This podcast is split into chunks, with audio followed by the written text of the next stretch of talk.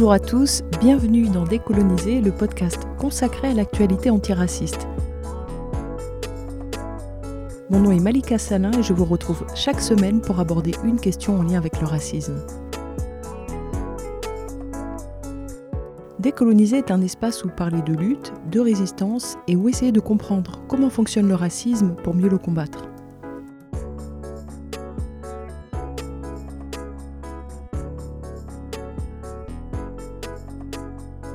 Telephone conversation with Alex Haley, Malcolm said that the more I keep thinking about this thing, the things that have been happening lately, I'm not at all sure it's the Muslims. Well, let, let, let, let, let me just tell you, Alex kind of took, uh, what do you call that? Creative, Creative license? license? Yes, absolutely. Uh, and, and he did that after Malcolm's assassination. Uh, Malcolm said from the beginning that it would be the black Muslims in coordination with the government. He, he never changed. That, that was Haley's part that he put in there.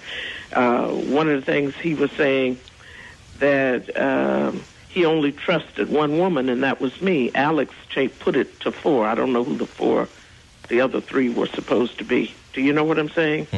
But uh, no, he, I, I, he was a thinker. Why would he at at the last minute say that um, he wasn't sure that the black Muslims uh, were the only one involved? He knew from the very beginning who it was. He had been told who it was.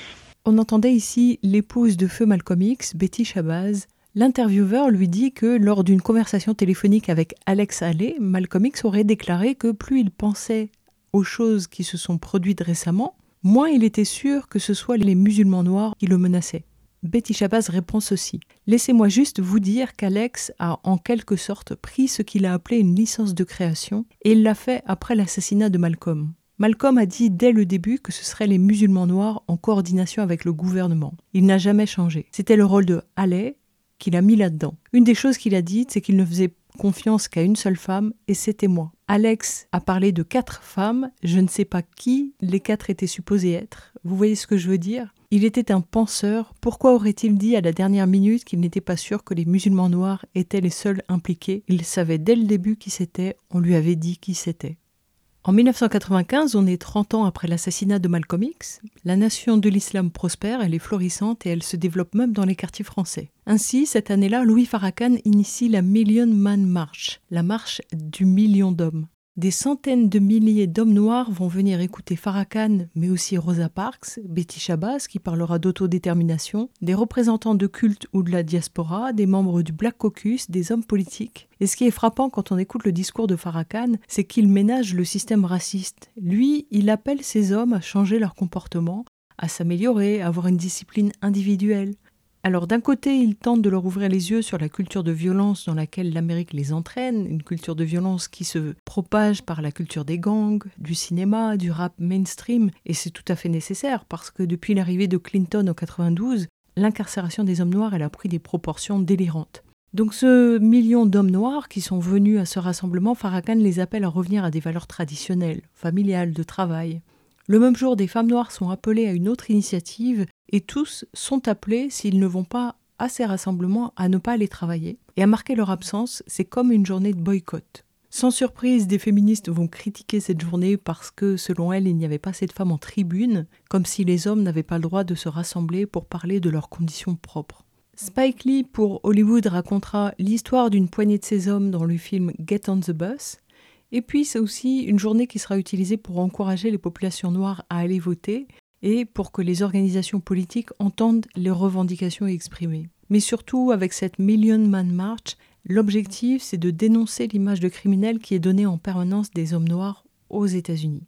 Et en France, l'année 95, elle est très intense. Double peine, chasse à l'homme, révolte, élection, lutte de l'immigration, c'est une année qui est tendue et riche. Ce qui ne change pas et même s'aggrave, c'est la double peine.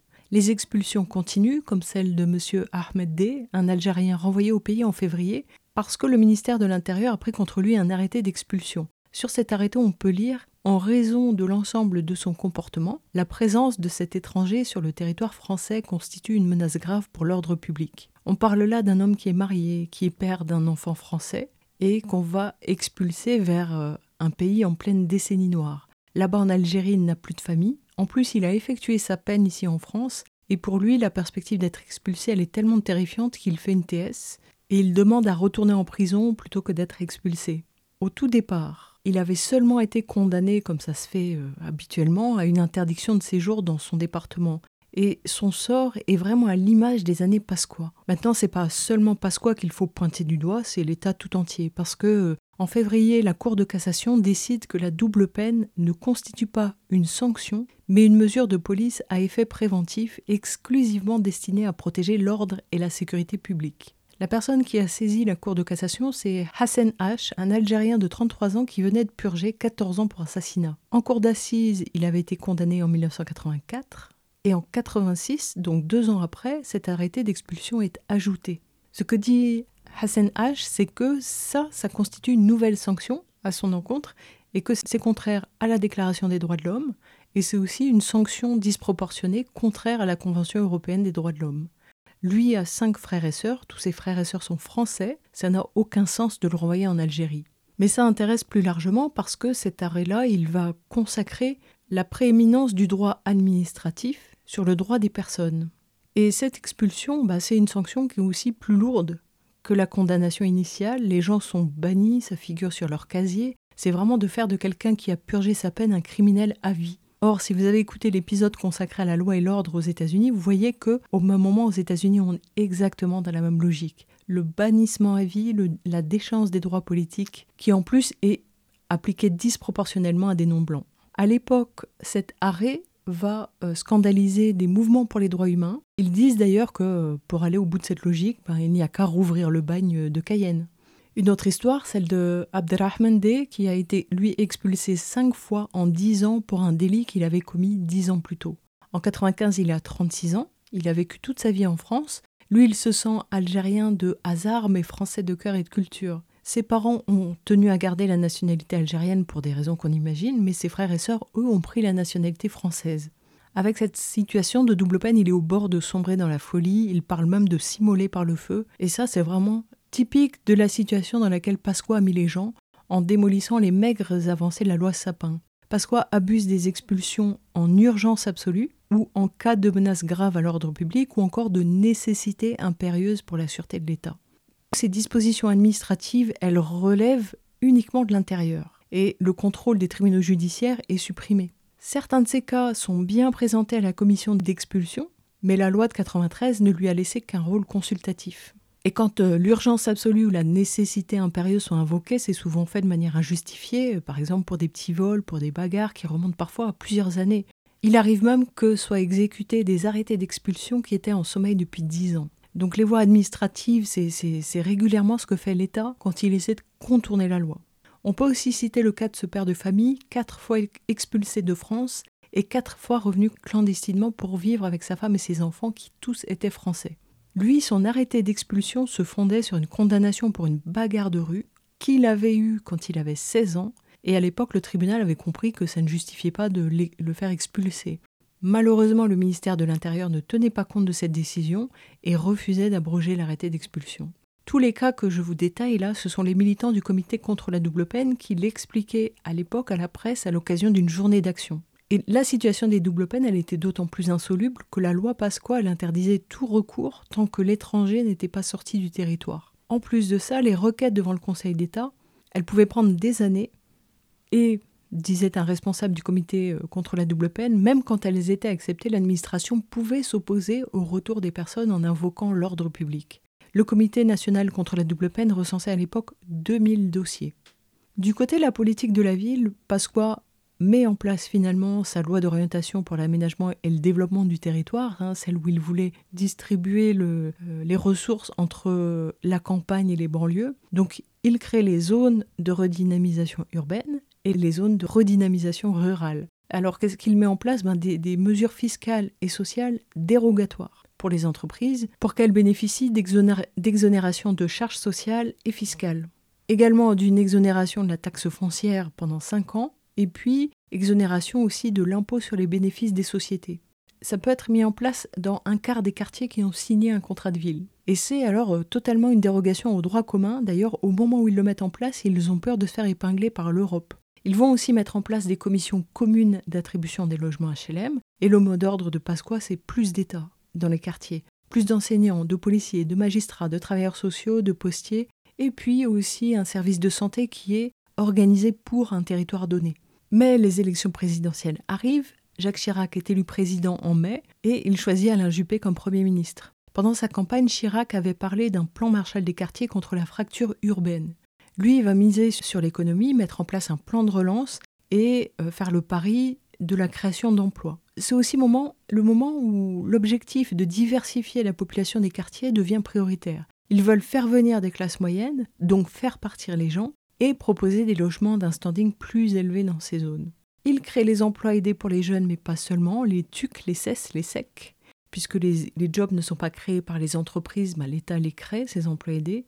Mais par contre, ce sont des, jobs très précaires. Et il y a aussi les emplois de ville pour assurer la présence de l'État dans les associations, dans le gardiennage, pour la médiation, dans les transports, etc. Et les zones franches urbaines, donc pour que les entreprises s'installent dans ces zones, des mesures fiscales et financières très avantageuses mais ce qu'on verra sur le temps long, c'est que les entreprises vont profiter des conditions favorables sans forcément apporter de contrepartie. La population ne va pas obligatoirement bénéficier de leur installation et se faire recruter dans ces entreprises. Pour mener ces politiques, Chirac a choisi Éric Raoult, ministre chargé de l'intégration et de la lutte contre l'exclusion, et Françoise de Verinas comme secrétaire d'État au quartier en difficulté. Lui, c'est la droite dure et populiste, elle, c'est la droite conservatrice, catho-intégriste, un genre de dame patronesse qu'on place là pour faire les bonnes œuvres. Alors, Eric Raoult, il est très médiatique. Il adore les caméras, attirer l'attention. C'est le premier qui va abuser de la télé et des discussions médiatiques sur la banlieue. Il commence dès le mois de juin. FR3 invite Eric Raoult à échanger avec des responsables d'associations et accepte de se plier à l'exercice Kader Chiban de Goussainville, qui plus tard deviendra maire adjoint de Saint-Denis et est actuellement élu d'opposition, Amo Fahati, aujourd'hui disparu, qui a été un ancien de France Plus et un proche de Tokia Saifi. Et à l'époque, il était président d'Espace Intégration dans le Nord, un représentant d'association de Chanteloup-les-Vignes, et Pierre Didier Tchétchéapéa pour Agora de Vaux-en-Velin. Donc c'est le magazine Sagacité qui filme. Euh, Sagacité, c'était un des rares programmes TV à montrer les banlieues avec un peu de nuance, loin des clichés. Et euh, la presse écrite dit que euh, les questions auxquelles les participants devaient répondre, c'était 1 comment améliorer les rapports entre jeunes et policiers, et deux, comment aider les associations qui reçoivent souvent leur crédit après que les dépenses sont engagées? Alors, c'est périlleux comme exercice. Être à la même table que le ministre, est-ce qu'on peut à la fois jouer l'opposant et demander de l'argent? Et puis, dans le choix des invités, on sait que les journalistes vont toujours trier les bons des mauvais clients. Et comment ne pas se retrouver à passer les plats au ministre, c'est-à-dire à, le servir plus qu'à le mettre en difficulté? C'est vraiment un exercice périlleux, sans compter qu'être invité à la table, c'est entrer dans le jeu de la représentation qui flatte les égaux et qui fait devenir une personnalité. Or, c'est un jeu dangereux qui en a perdu beaucoup. Alors tout ça, bah, ça va rester à l'état de question parce que l'émission n'est pas accessible en ligne, donc impossible de dire comment ils s'en sont sortis, mais euh, en tout cas, c'est une étape qui est franchie parce que avant ça, pour parler à un ministre, il fallait s'inviter, s'imposer, jouer l'intrus comme c'était arrivé à Bron. Là, c'est différent, ce sont les journalistes et le ministre qui créent le cadre du dialogue et franchement, ça n'inspire pas confiance. D'autant que euh, la même année, donc en décembre, le ministre va recevoir des représentants d'associations, cette fois au ministère. Son agenda Eric Raoult, c'est de vendre son programme national d'intégration urbaine, en guise de plan Marshall, euh, finalement, c'est un petit catalogue d'actions ciblées. Et Raoult, il a besoin des représentants des, associations de quartier pour donner l'illusion que ça répond aux attentes des habitants. Alors du coup, là-dedans, tout compte. Il faut tout regarder. Qui est invité, qui ne l'est pas, qui vient, qui refuse de venir, c'est tout ça qui compte. Là, on va trouver des présidents de fédérations comme Droit de Cité ou les Maisons des Potes et des associations locales comme Agora de Vaux-en-Velin ou Espace Intégration de Lille on retrouve aussi le sociologue Adil euh, Jazouli qui rejoindra le ministère de la Ville deux ans plus tard. Et puis il y a aussi des chefs de projet. Au total, ça fait une quarantaine de personnes. Le ministère en a fait un bilan positif. Alors Droit de Cité, apparemment, c'est une association qui milite depuis deux ans et demi à l'époque, qui milite dans les cités et qui avait interpellé les candidats au présidentiel. Trois des candidats les avaient reçus. Et la, la, presse racontait que c'était des jeunes de toutes les couleurs, de tous les coins de France, de toutes les origines sociales, qui avaient fait entendre la voix de ceux d'en bas, des jeunes du terrain, donc le terrain, le local, à une réunion nationale pour évaluer des actions institutionnelles. Il n'y a vraiment qu'avec les banlieues qu'on invite l'amicale du quartier pour donner son avis sur des mesures structurelles. Vu comment ils sont présentés, droit de cité, on comprend qu'ils sont dépolitisés, donc probablement incapables d'analyser les problèmes sociaux et politiques de la banlieue. On pressent euh, les premiers mendiants des cités, hein, ces associations qui n'analysent rien, qui ne voient pas le racisme, ni la répression, ni les violences structurelles, rien, et puis qui mendient des sous, des sous prétendument pour les habitants, mais souvent avec le recul, on remarque que ce ne sont pas les habitants qui sont enrichis de cette action. En tout cas, cette réunion, elle marque le début d'une époque dans laquelle on est encore embourbé aujourd'hui, celle où quelques représentants d'associations, quelques chercheurs, quelques politiques des quartiers, vont aller représenter la banlieue dans des espaces qui ont été créés par l'État, ils n'ont aucune légitimité pour le faire, puisqu'ils n'ont pas été élus représentants de banlieue, ils n'ont pas une expertise particulière. Et par contre, bah, il y a conflit d'intérêts parce que souvent, ils ont des associations à faire tourner. Si on veut comparer, quand euh, une euh, réforme de la santé est mise en place, on fait venir les spécialistes de la santé, on ne fait pas venir des associations de malades. Cette mécanique, elle existait déjà au niveau local pour accéder aux instances de la politique de la ville, celles qui ouvrent la voie des subventions, il fallait déjà montrer patte blanche, ne pas être dans le rapport de force, ne pas s'opposer, dire qu'on est laïque, travailler pour la mairie plutôt que pour les habitants. Ainsi, Françoise de Vérinas, femme de droite traditionnaliste, à Toulouse, elle est surtout connue pour avoir installé durablement et profondément le système clientéliste. Cette femme raciste a été élue en charge des quartiers sous Dominique Baudis, quand Baudis devient maire de la quatrième ville de France en 85, elle est l'une de ses super adjoints, cette catholique de l'Opus Dei. En 93, elle remet un rapport sur la politique à engager pour résoudre les problèmes de délinquance dans les zones urbaines, et grâce à ce rapport, elle se fait repérer, et donc l'année suivante, 94, elle est nommée au Haut Conseil à l'intégration. Elle qui était aussi vice-présidente du Conseil national des missions locales, enfin je ne vais pas vous donner la liste de ses attributions parce que ce serait vraiment très long. Et si on veut connaître cette femme politique, ben, il faut aussi regarder ses pratiques à Toulouse. Elle participait à installer tout un système mis en place pour acheter le vote des quartiers. Quand on est aux commissions d'attribution des HLM, aux commissions d'attribution des subventions aux associations, il va y avoir des règles mises en place qui ne sont écrites nulle part mais que tout le monde connaît. Au quartier, il faut se mettre bien avec la municipalité en place et avec sa représentante. Et à cette époque-là, sa représentante était donc Madame de Vérinas, une femme autoritaire qui s'adressait à ces sujets, mais qui ne tolérait pas l'inverse, qui assurait une présence régulière dans le quartier et avec laquelle il aurait été très malvenu d'être en conflit. ça pouvait se payer très cher, parce que ses responsabilités municipales lui donnaient le pouvoir de faire et de défaire des gens. Une mairie a les moyens d'acheter des scrutins pour s'assurer des soutiens locaux, qui vont attaquer toute initiative politique malvenue, ou bien qui vont tout simplement l'acheter avec quelques milliers d'euros, et puis, ben, à quoi est-ce qu'on reconnaît qu'il y a eu corruption? Ben, Par exemple, quand telle liste d'opposition au maire vient tenir meeting dans le quartier et que des habitants viennent saboter le meeting, proférer des attaques, des gens qui, le reste du temps, ne s'intéressent absolument pas à la politique. Ça, dans les quartiers, c'est la norme. Hors des quartiers, c'est rarissime. Et la différence entre les deux, c'est ce système de corruption attaché à la politique de la ville.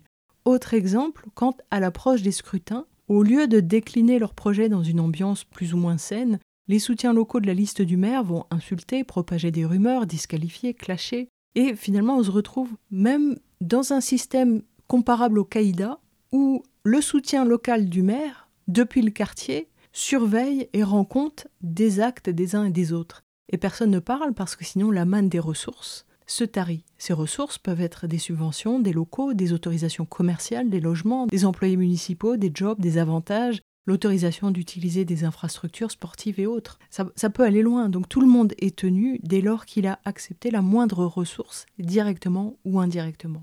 Et historiquement, ça, ça rappelle complètement le caïda colonial en Algérie.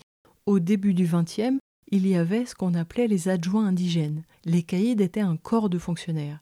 Les plus hauts, c'était les Bachagas, dont, on a déjà parlé ici, puis ils étaient assistés de Rodja. Et en ville, les caïds exerçaient une fonction de police. Pour un territoire administratif, ils faisaient du renseignement auprès de l'autorité municipale, ils surveillaient que l'état civil était régulier et ils vérifiaient que l'impôt était bien payé. Dans les zones rurales, ils avaient d'autres euh, attributions. Mais on voit que pour les zones urbaines, ça rappelle fortement le fonctionnement de ces indigènes, officiellement ou officieusement mandatés par une municipalité ou par un candidat, qui vont orchestrer les campagnes municipales dans les quartiers et qui sont largement récompensés pour ça. Parfois, ça va jusqu'à des responsabilités à la mairie. Eh bien, en invitant les associations au ministère, Raoult déplace ce système au niveau national. Les enjeux sont alors encore plus forts. Et pour tout un tas de gens, ben, tout l'enjeu, ça va être d'accéder à la table des discussions, peut-être même dans le naïf espoir d'influer sur le cours des choses, on ne sait jamais, mais c'est quand même perdu d'avance dans cette configuration qui est tout sauf une situation où le rapport de force est possible. C'est exactement l'inverse de la démarche des marcheurs en 83 qui ont fait une démonstration de force et qui, face aux politiques qui cherchaient à les récupérer, ont posé leurs conditions. On se rencontrera pour faire la photo à la garantie d'avoir ça, ça et ça. Alors que répondre à l'invitation d'un ministre au moment où celui-ci a un grand plan à vendre à la presse, etc., c'est essayer de se faire repérer, peut-être pour accéder à une ressource nationalement, hein, euh, devenir chargé de mission ou, vendre un énième rapport qui ne sert à rien, ou bien ça peut être pour gagner du poids politique dans sa région, euh, euh, parce que si on a été à la table du ministre, ben on pèse un petit peu, donc une organisation blanche au moment des élections, elle va peut-être nous prendre au sérieux. Mais en tout cas, en aucun cas, c'est le lieu où on peut engager un rapport de force.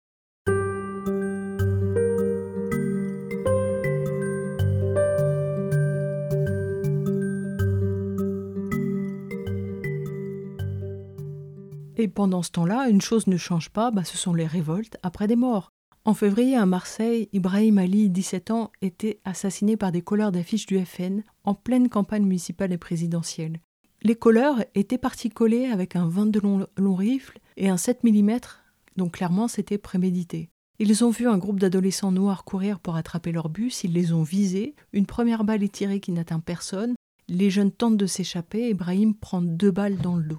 Avec l'aide de Jean-Marie Le Pen et de Bruno Maigret du Front National, les responsables vont tenter d'imposer la thèse de la légitime défense. L'auteur des coups de feu mortels sera condamné à 15 ans de réclusion criminelle, l'auteur de plusieurs coups de feu à 10 ans et le responsable du groupe de colère d'affiches sera condamné à 2 ans de prison, dont un avec sursis pour port d'armes. Et pendant le procès, le FN a témoigné pour eux et il a trouvé un job à ceux qui sont sortis de prison. Chaque année, la mort d'Ibrahim Ali continue d'être commémoré à Marseille, sa mort est devenue un symbole pour la gauche qui cherchait à montrer que le FN n'est pas un parti comme les autres. Alors ils avaient raison sur ce point, hein. les suprémacistes blancs attaquent des civils avec des armes. D'ailleurs, Le Pen justifiera ce meurtre, hein. il déclarera, je cite, Au moins ce malheureux incident a attiré l'attention générale sur la présence à Marseille de 50 000 Comoriens. Que font-ils là? Mais par contre, ce que, la gauche n'évoque pas, c'est que les skins et les policiers sont les deux facettes d'un même problème, et que la police en est même un plus gros pour les indigènes parce que c'est un système permanent. Puis en mai, c'est Imad Bouhoud, 19 ans, qui décède au Havre. Son corps est retrouvé dans le bassin Vauban ou port, et au quartier, c'est la goutte qui fait déborder le vase. Ça faisait un moment que les skins tabassaient tout le monde, les mômes en avaient assez. Le lundi, 50 jeunes se retrouvent spontanément et ils vont au squat des skinheads, mais le bâtiment est vide. Ils vont alors au bar où les skins ont leurs habitudes en scandant Mort aux skins, on veut des skins. Après avoir saccagé le bar, ils se dirigent vers le quartier où habitait Imad. Le quartier se soulève, 150 jeunes affrontent les policiers, c'était évidemment des mouvements spontanés qui n'auraient pas eu lieu si la police avait fait son travail avant et avait mis des limites aux skins. Cette même police dira que les révoltes sont préméditées, et un skinhead sera mis en examen pour non-assistance à personne en danger. Et la famille, évidemment, ne croyait pas à l'accident. Une marche euh, contre ce crime raciste avait été organisée dans la ville. Ça continue en juin, cette fois à Noisy-le-Grand. Un jeune de 23 ans meurt dans une course-poursuite avec la police. Le quartier s'enflamme. Et dans la nuit qui suit, dans la manière dont la presse relate, et là euh, je ne parle pas du Figaro, hein, c'était l'humanité, la presse atteste de la version de groupe organisé. Or, qu'est-ce qui se passe quand on parle de groupe organisé? Ben, On cadre ça comme de la délinquance et pas de la révolte politique spontanée. Et ça, ça pose problème quand même.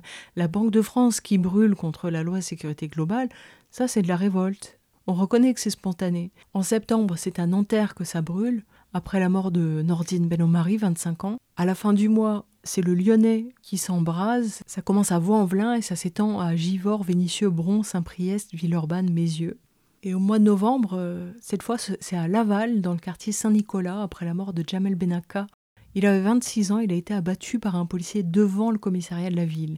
Les policiers racontaient qu'ils l'avaient pris pour un islamiste et du coup ça leur permettait d'invoquer la légitime défense.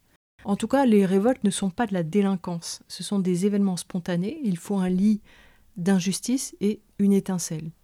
Elles sont liées à un traitement racial, ensuite elles dépendent d'un climat local, de pratiques policières précises sur un territoire donné, et puis de l'état des quartiers aussi. Déjà à ce moment-là, les renseignements généraux sont très très mobilisés pour tout observer, tout chiffrer, tout ce qui se passe quartier par quartier. Le contexte du moindre jet de pierre est analysé. Des notes des renseignements généraux et un rapport du syndicat des commissaires décrivent que en 95 la tendance est à l'aggravation. Les élus accusent la presse, ils disent que c'est à cause d'elle et que c'est aussi la responsabilité du film La haine. Ils pensent aussi que les municipales ont pu jouer un rôle, après, il y a évidemment l'été qui est plus propice, mais le vrai facteur d'augmentation des incidents et des révoltes, et ça, les policiers ne le mettront pas dans leur rapport, c'est le plan Vigipirate, qui augmente les contrôles, qui fait que les flics quadrillent les centres-villes et surtout multiplient les contrôles au quartier. Parce que 1995, c'est une vague d'attentats, et puis c'est l'affaire Calcal.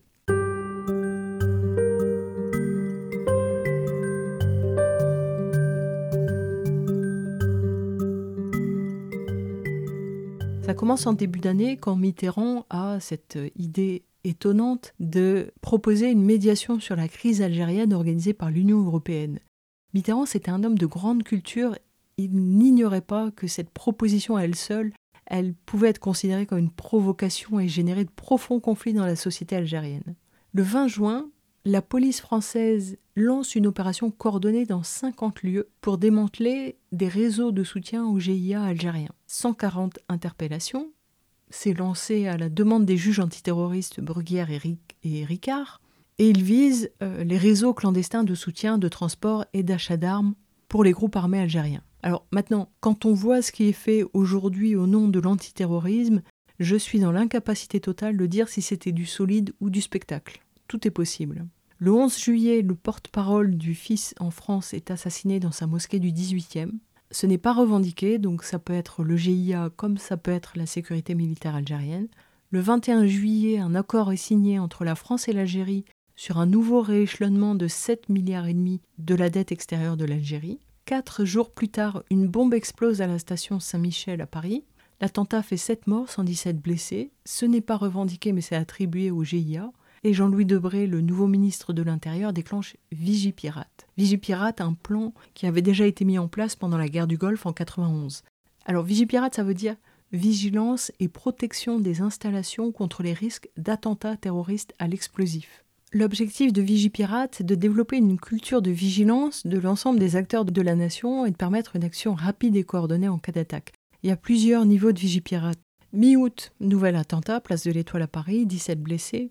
Et alors il faut se souvenir qu'à l'époque, les intellectuels sont parmi les cibles des groupes terroristes en Algérie. Et donc nombreux sont les journalistes, enseignants, chercheurs, syndicalistes qui vont se réfugier à l'étranger. Arrachés au pays, ils se mobilisent là où ils sont pour expliquer et pour dénoncer. Et donc l'activité politique des Algériens, elle est très riche à ce moment-là, elle se poursuit malgré l'exil. Et le jour de cet attentat, Place de l'Étoile devait sortir un livre blanc sur la répression en Algérie publié par le Comité algérien des militants libres de la dignité humaine et des droits de l'homme, et la France interdira la publication de ce livre. En plus, l'attentat occupe toute l'attention. Voilà, très heureuse coïncidence pour la France. Et puis fin août, une bombe est détectée avant d'exploser sur la ligne du TGV Sud-Est près de Lyon. Un autre attentat échoue sur un marché parisien. Le lendemain, un nouvel attentat rate dans des toilettes publiques. Le 7 septembre, c'est une école juive à Villeurbanne qui est visée. Debré réactive Vigipirate, il suspend les accords de Schengen le 10 septembre, et là le nom de Khaled Kelkal sort à partir d'empreintes. Une chasse à l'homme s'enclenche, la focale est mise sur son quartier dans le Lyonnais, toute la presse leur tombe dessus, ça devient le centre du monde, et Libération interroge les gens qui le connaissent. Ils ont de la peine à voir en ce jeune qui a fait quelques conneries l'ennemi public numéro un. Le 29 septembre, Khaled Kelkal est abattu près de Lyon. Surtout, les images de sa mort vont être largement diffusées à la télévision les gens parlent d'une exécution. Ils disent Khaled a été abattu comme un sanglier, d'accord il était armé, on l'a traité comme un terroriste, Mais pourquoi montrer l'exécution? Et ils décrivent le geste du militaire qui s'assure de la mort de Khaled Kelkal. Les attentats continuent en octobre, Maison Blanche le 6 et entre Saint-Michel et Musée d'Orsay le 17. Alors ce climat n'est pas un problème pour tout le monde. Le préfet Bonnet, par exemple, il espère que Vigipirate va l'aider à repérer et expulser les étrangers en situation irrégulière. Le 11 octobre, il est très frustré parce que pour lui, sur les cinq premiers jours du plan Vigipirate, il y a eu 5600 étrangers en situation irrégulière interpellés et seulement 140 poursuivis. Quel constat d'échec, dit-il. Quelques jours plus tard, pour lui clouer le bec, Jean-Louis Debray annonce à la télé 10 000 étrangers refoulés du territoire français. Alors il triche un peu parce qu'en fait il met dedans ceux qui ont été reconduits à la frontière et puis ceux qui n'ont pas été admis à entrer. En tout cas, ce sont des annonces excessives qui cherchent à contenter la population. Et une chose est sûre, c'est que l'insécurité des personnes en situation irrégulière, elle explose systématiquement sous Vigipirate. Sortir dans la rue devient extrêmement dangereux. Vigipirate, c'est quand même du contrôle aux faciès à tour de bras, les mêmes personnes contrôlées plusieurs fois dans la même journée, et puis euh, parfois des bizarreries comme à Strasbourg où des militaires avaient été employés pour la sécurité dans les transports. Or en France, c'était quand même quelque chose de nouveau et d'assez choquant cette présence de militaires armés en patrouille dans les rues. Toujours à la télévision, lors de cette euh, intervention, Jean-Louis Debré dit La France est en guerre contre les terroristes. Hein, ça nous rappelle quelque chose. Et il est, euh, comme son prédécesseur, extrêmement répressif. Sauf que ça, c'est la méthode la plus contre-productive qui soit, c'est la méthode qui aggrave le phénomène combattu. Et même les policiers déplorent cette méthode. Certains reprochent le fait que pour Kelkal, c'était une unité de parachutistes, donc des gens formés à la guerre, et pas des policiers ou des gendarmes qui ont été envoyés sur place. Alors que euh, ils disent nous avons des unités qui sont formées pour ce type d'intervention. Ensuite, ils voient dans cette attitude guerrière du gouvernement quelque chose qui envenime. Et ils ont un petit peu raison, parce qu'en traitant Kelkal, enfant du pays, comme un ennemi de l'État, en diffusant de cette manière les images de sa dépouille avec la télé sensationnaliste qui en rajoute, et puis en amalgamant tous les attentats, ceux qui sont faits par des professionnels rompus à l'exercice, et puis ceux de jeunes d'ici manipulés qui cherchent une cause pour leur colère, ils ont fait de quelqu'un un martyr. Or l'islamisme, il se nourrit de martyrs. C'est une culture de mort. Donc la, manière dont les médias parlaient de quelqu'un, elle crée une identification. Par exemple, quand la presse disait l'Algérien alors qu'il avait grandi ici, quand elle en faisait un grand terroriste alors que c'était un petit, et c'est en partie cette façon de faire qui a aggravé le phénomène. Donc Kelkal, il a été arrêté abattu parce qu'il était soupçonné d'avoir posé la bombe dans la tentative d'attentat contre le TGV Lyon-Paris. Mais comme il est mort, bon, il n'y a pas eu de procès pour éclaircir ça. L'autre reproche qui est fait par les policiers, c'est que le procureur a immédiatement parlé de légitime défense, avant même que l'enquête n'arrive à cette conclusion. Et du coup, le type, n'inspirait pas du tout confiance, il avait l'air de couvrir ses troupes, et, ça, c'était aussi l'attitude typique en cas de crime raciste ou sécuritaire. Donc, forcément, à l'époque, ça débat, ça relie immigration et islamisme, et certains comme l'État essaient aussi de lier islamisme et délinquance.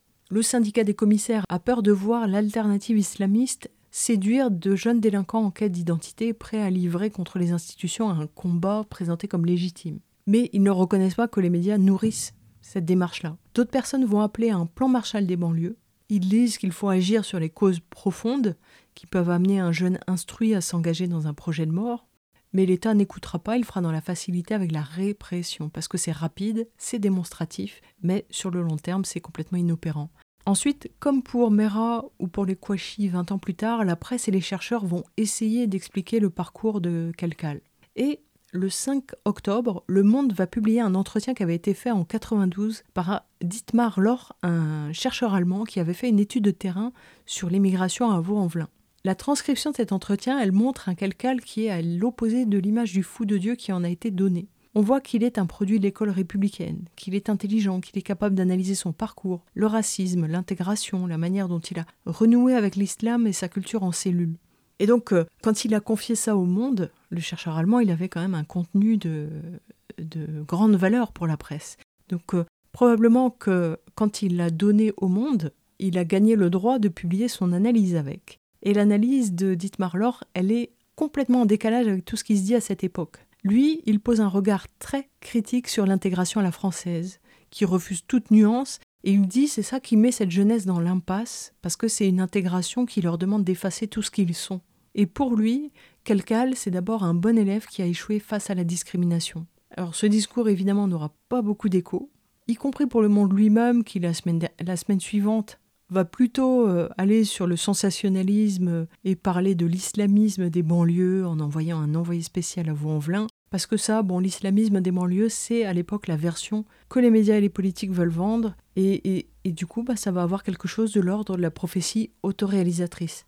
Autre exemple de ce qui fonctionne pas en France. Ce chercheur allemand, il appelait à reconnaître la richesse de l'engagement des quartiers et de la jeunesse de l'immigration. Et il citait deux associations qu'il avait vues, UJM et Agora. Et il ne les hiérarchisait pas. Bah, quand euh, euh, Le Monde va faire son reportage à Vaux-en-Velin, encore une fois, il joue le bon sujet colonial contre le mauvais. Il donne les bons points à Agora en disant, je cite, Association exemplaire de jeunes de Vaux-en-Velin, fondée au lendemain des émeutes de 90, qui avait innové en impulsant un véritable débat civique dans le quartier ultra-sensible du Mas du Taureau. Son président Pierre Didier Chicheape avait même participé à la création d'un fonds commun de placement destiné à créer des emplois dans les banlieues. Et puis il distribue les mauvais points à l'association culturelle qui, je cite, enseigne le Coran sous couvert de soutien scolaire, interpelle des parents dans la rue en disant si tu n'envoies pas ton fils au cours, on connaît ta famille en Algérie, on s'occupera d'elle. Ça paraît farfelu et en plus euh, c'est toujours la même chose, les bons laïcs contre les mauvais musulmans désintégrés. Et ça ne sert pas à Agora qui sera aussi favorisée par la presse parce qu'elle a participé à une liste citoyenne aux élections municipales de 95 à Vaux-en-Velin. Alors il y avait un gros enjeu là-bas parce que c'était le lieu des premières émeutes. Le FN espérait faire un bon score là-bas. Cette liste à laquelle participe Agora, elle s'appelle le choix Vaudet. Elle se présente face au maire sortant, le maire PCF Maurice Charrier, le maire des émeutes, celui qui avait refusé d'aller aux obsèques de Thomas Claudio, et elle réunit des membres euh, d'associations diverses. On y retrouve aussi d'anciens PCF, d'anciens socialistes, des cathocommunistes. Et pour les quartiers, il y a le président de Valeurs des quartiers, Morad Agoun, et aussi Pierre Didier Tchétchéapéa, qu'on voit parfois à la télévision comme au Cercle de Minuit en 96. Alors Morad Agoun raconte qu'avec cette liste, ils ont décidé de ne pas parler seulement aux quartiers, ils voulaient parler aussi aux agriculteurs, aux pavillons. L'école, le logement, la dette, les transports, c'est la vie de tous les jours qui nous intéresse, dit-il. Le choix Vaudet fait plus de 7%. Il refuse l'alliance avec le maire mais de toute manière, le maire n'en voulait pas, il essayait de montrer une image d'homme à poigne pour décrocher un ministère, et donc lui non plus ne voulait pas de cette alliance. Ces listes citoyennes génériques, elles vont se former dans d'autres banlieues, à Vénissieux, à Goussainville, à Vitry. Après ces élections, Pierre Didier, Tchétchéapéa et Moradagoun feront un tour de France et des médias pour parler de Vaux-en-Velin et des quartiers. Moradagoun continuera à se lancer dans des élections avec le choix Vaudet, jusqu'à fusionner avec le PS dans les années 2000, quand le PS et le PCF se séparent, Actuellement, il est au PRG. Pierre Didier Tchétchéapéa, lui, euh, travaillera ensuite dans la politique de la ville pour des collectivités locales et puis il est revenu aux élections récemment comme candidat à Europe Écologie Les Verts, Force citoyenne populaire. Et 95, c'est aussi l'année où naît le mouvement de l'immigration et des banlieues qui est issu de résistance des banlieues. Au départ, c'est un réseau de militants un peu partout en France qui ont identifié que leurs problématiques sont les mêmes. Ce sont des, des réseaux qui se sont tissés petit à petit autour de la question de la double peine et des banlieues. Alors les, les premières fois où on voit le mouvement de l'immigration et des banlieues dans la presse, c'est d'abord en septembre, quand euh, à Nanterre, des associations de quartiers dénoncent des dérapages anti-musulmans et anti-arabes des forces de l'ordre qui sont affectées à la surveillance des cités depuis les attentats. En plus, il y avait eu la mort de Nordine Benomari des mains de la police. Et donc à l'époque, la presse dit, je cite, Le MIB avait appelé à manifester dans le quartier des Fontenelles contre la persécution policière. La presse dit qu'ils sont farouchement opposés au discours consensuel des beurs opportunistes de SOS Racisme ou de France Plus. L'association organisatrice rassemble une poignée d'incorruptibles attentifs à chaque mort suspecte dans ces quartiers dissensibles que le pouvoir aurait, selon eux, délibérément abandonné à la misère et aux trafiquants semeurs de morts. En 82, dans la cité de transit Gutenberg, certains d'entre eux étaient de la première mobilisation après le meurtre d'un collégien d'origine algérienne, tiré comme un lapin par un beauf à sa fenêtre. À l'époque, on a réussi à faire condamner le meurtrier parce qu'on s'était mis ensemble, explique au plus jeune un pionnier d'une trentaine d'années. Mémoire vivante de l'immigration, Nanterre n'a pas oublié non plus qu'à la fin des années 50, la communauté algérienne avait déjà été entraînée malgré elle dans une autre guerre. Autant des bidonvilles, les parents ont connu la surveillance permanente et les descentes de policiers à la recherche de terroristes du FLN.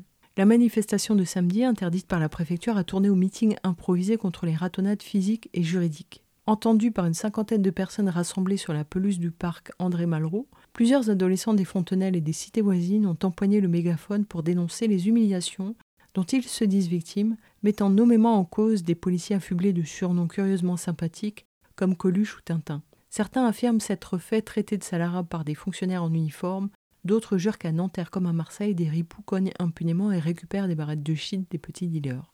Alors de précision, quand la chasse à l'islamiste a commencé, les fouilles au corps sont devenues systématiques dans les quartiers, et ça, ça fait énormément monter la pression. Également, Nanterre, c'est un des endroits où les jeunes musulmans ont fait des descentes anti-dealers, ce qui leur avait valu, et ça c'est quand même extraordinaire, une réputation d'intégriste.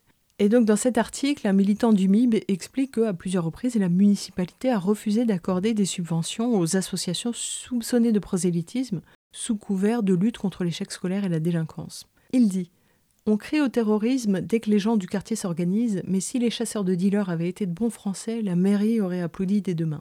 Alors dans cet article, le mort en 1982 auquel il est fait référence, c'est Abdenzi Gemia, un jeune de la cité de transit mort le 6 novembre, touché par un habitant d'un pavillon voisin qui l'avait abattu avec son fusil. Une marche avait été organisée, et les jeunes expliquaient à l'époque qu'après cette mort, ils avaient trouvé en lui leur figure emblématique. Ils disaient C'est ça qui a contraint la mairie à nous prendre au sérieux, à nous considérer comme des interlocuteurs. Un certain Nordine disait en 85 avec une certaine fierté On les a mis au pas. Et il donnait comme exemple le fait qu'ils organisaient des concerts rock against the police depuis un moment, et au printemps 83, c'était la première fois que le maire était venu au concert. Et pour les jeunes, c'était une forme de reconnaissance. On reparle du MIB dans la presse en octobre. Là, c'est Eric Raoult, le ministre, qui participe à l'émission La Marche du siècle. Alors, le titre de l'émission, on dirait un titre de western, c'est Eric Raoult et les cités, le face-à-face.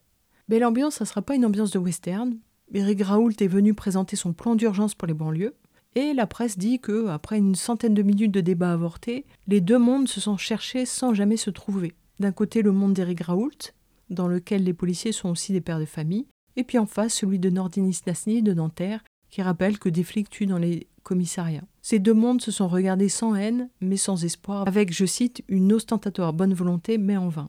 Et enfin, le MIB est de nouveau interviewé à la fin de l'année par, euh, à l'occasion de l'élection du président algérien, puisque les Algériens au pays et dans la diaspora sont appelés à voter. Et Libération va poser la question aux représentants du MIB qui déclarent qu'il y a un trop grand décalage entre les Algériens et les banlieues. Autour de moi, des copains racontent qu'ils vont voter comme ça pour dire quelque chose, mais je suis sûr qu'ils n'iront pas. Les candidats, on ne les connaît pas, et tous se foutent de ce qui arrive aux immigrés ici, ils ne prennent aucune position quand un jeune est tué par les flics ici. En même temps qu'il y a cette présence télévisée, médiatique, nouvelle des associations de l'immigration, le cinéma, lui, se démène pour véhiculer une image de la banlieue. Il y a évidemment le film de Kassovitz qui sort cette année-là, mais il y a aussi euh, L'épouvantable rail, ce film qui est un véritable torchon, où le rôle de la fille maghrébine était joué par une actrice euh, pornographique, aussi expressive qu'un légume, et où le premier dialogue du film était joué par trois types qui tenaient des propos euh, improbables et licencieux, et tout ça était censé représenter la banlieue. On se quitte avec un titre euh, que la Funky Family avait dédié à Ibrahim Ali. Si vous ne l'entendez pas, c'est que YouTube l'a censuré. Quand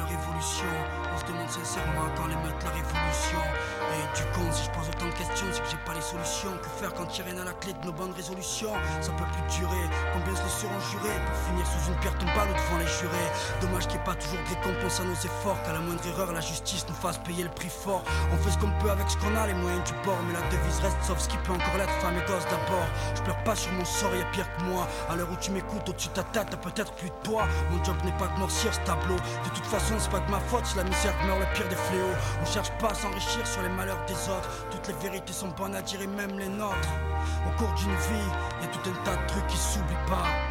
Dès le décès de ton gosse avant qu'il puisse faire. Ses premiers pas. Notre issue finale, seul l'avenir le dira. Du seul c'est comment ça se finira ou négociera. Mystère et suspense, soit en col, soit en Benz neuve. A fonder une famille au top ou à laisser une femme veuve. Et toute une flopée de petits sats derrière. La vie tient un peu de choses. Cette phase pourrait être ma dernière. Quand je quitte mes gars qui dit que je vais les revoir. Je suis pas à l'abri de la bavure du mec qui me dit faire son devoir. ou d'une fan qui aurait pété les plans. Voudrait me buter comme John Lennon, Martin Luther ou Malcolm. Tout mec incertitude, c'est l'embrouille, dur de voir clair au milieu de ces turpitudes. Dédié à ceux et celles qui mènent des vies Je rapporte la mienne et t'as l'impression que je raconte la tienne. C'est l'effet FF, des gars plus vrai que nature. Ce côté pied sur terre et à la fois immature quand je plane comme Bob Marley. Je sais plus si c'est moi ou la route qui est en train de parler. Je compte plus voir la vie réaliser mes vœux. Mais si je crève, j'aurais vu naître leur série volume 1. Et si Dieu veut, sur ce, avant de dire au revoir à jamais. J'ai sûrement tout un tas de trucs à connaître, des preuves à surmonter. Peu importe, tant que les miens sont à mes côtés, je ferai peut-être partie de ceux sur qui il faudra compter. Je vais là où la vie mène, là où mes pieds me traînent. Je viens de là où les gens disent tout s'emmerder le système. Peu importe la manière, fort ou douce, chacun essaie de survivre, conscient qu'on y reste tous. Là où la vie mène, là où mes pieds me traînent. Je viens de là où les gens disent tout s'emmerder le système. Croire en l'argent, son pouvoir, le respect qu'il dégage. Puiser leur force dans l'amour, la haine, la peine Il ou la fallait que je maîtrise les mots pour me défendre, car ce sont des munitions. Si t'as pas les mots, t'es baisé. Fallait que je brûle mes illusions. Fallait bien que je crie aussi, c'est ça le drame. On t'écoute quand tu fais du bruit, que tu casses ou que tu pointes une arme. La mienne un mic, je filme la vie comme Spike. Fume la nuit non-stop. Fallait que je décompresse, non de code donne.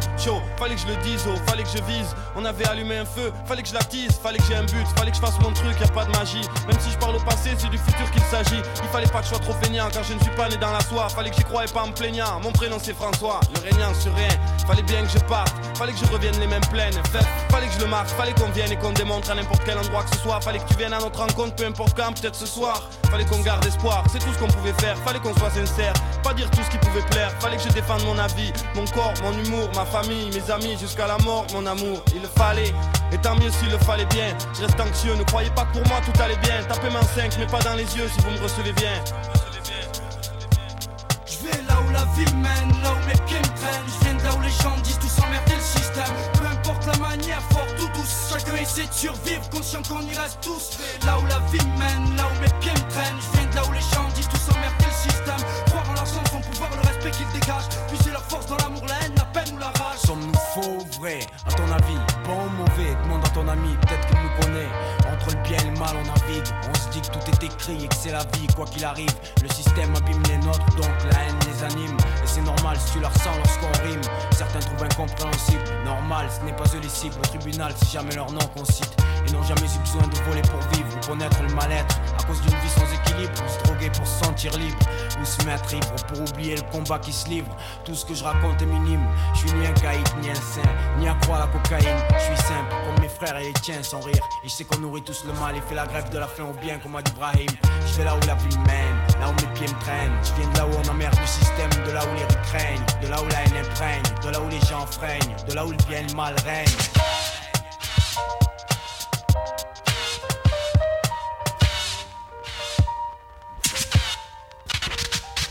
Bref, vois que c'est les mêmes histoires chez les riches et les pauvres. Deal de shit et de gave et de jeunes qui se gâchent. Dans certains cas, c'est un gag. Qu'on ait des parents en place ou pas, c'est leur ego qu'on nargue. Et là, y a plus de blancs et de nègres. Tu perces Micara, celui qui roule en cabriolet. C'est le même dégoût quand c'est ta chair qui vient te cambrioler. Ou meurt une seringue au bras et complètement isolé. Ça me rend fou de les voir s'abîmer en est désolé. On a tous des ambitions différentes. Respectons nos différences. Dans nos rues, peu ont les bonnes références. Conséquence, c'est la merde. Et on s'y accommode. On vit sur les nerfs et y a plus rien de commode. C'est les sous qui tiennent les commandes. Pourquoi jouer le voyou quand t'as tout ce que tu demandes Chez nous y a pas de secret, le pognon régit tout. Les jeux sont faits et en fin de course, ils nous désunissent tous. Je vais là où la vie mène, là où mes pieds me traînent. Je viens de là où les gens disent tout s'emmerder le système. Peu importe la manière, forte ou douce, chacun essaie de survivre, conscient qu'on y reste tous. Je vais là où la vie mène, là où mes pieds me traînent. Je viens de là où les gens disent tout s'emmerder le système. Croire en l'argent, son pouvoir, le respect qu'il dégage. Puiser leur force dans l'amour, la haine, la peine ou la rage.